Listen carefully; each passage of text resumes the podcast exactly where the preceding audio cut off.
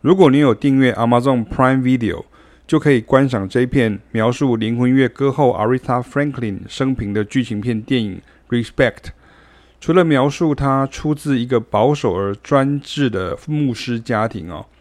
自小就在福音诗歌的环境中长大之外呢，剧中还有一个场景是诸多历史上知名的爵士乐手跟歌手。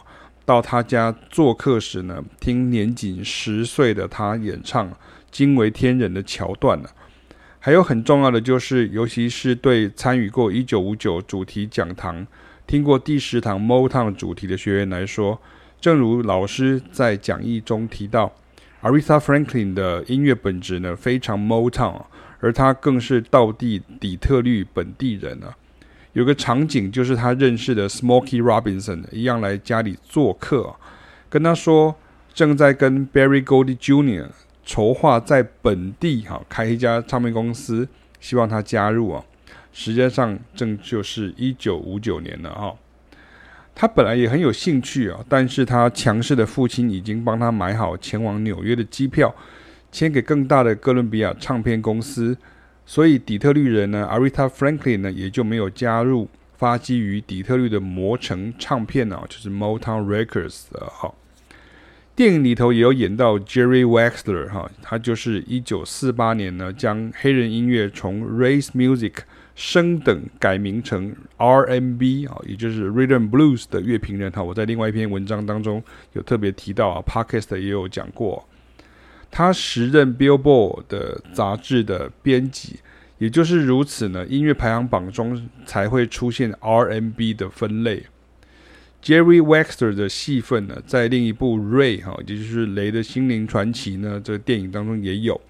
那因为 Ray Charles 跟 Aretha Franklin 呢，正是大西洋唱片的要角，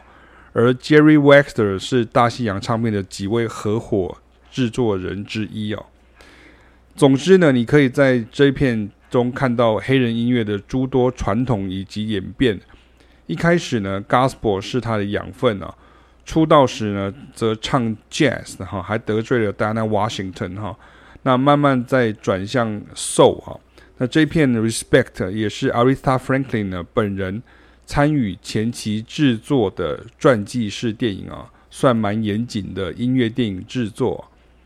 另外呢，关于《Respect》这首原本是 Otis Redding 的曲子呢，被 Aretha Franklin 与她的合音姐妹啊，然后真的都是亲生妹妹们啊，加上了这个阿拉巴马州知名的这个 Muscle Shoals 啊，这个录音室乐手与录音师团队啊，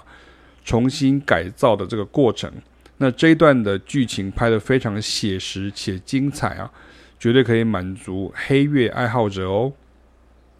那其他的影音串流平台没有出租哈，只有购买哈，比如像 Google Movie 啦，或者是像 Apple TV 等等哈，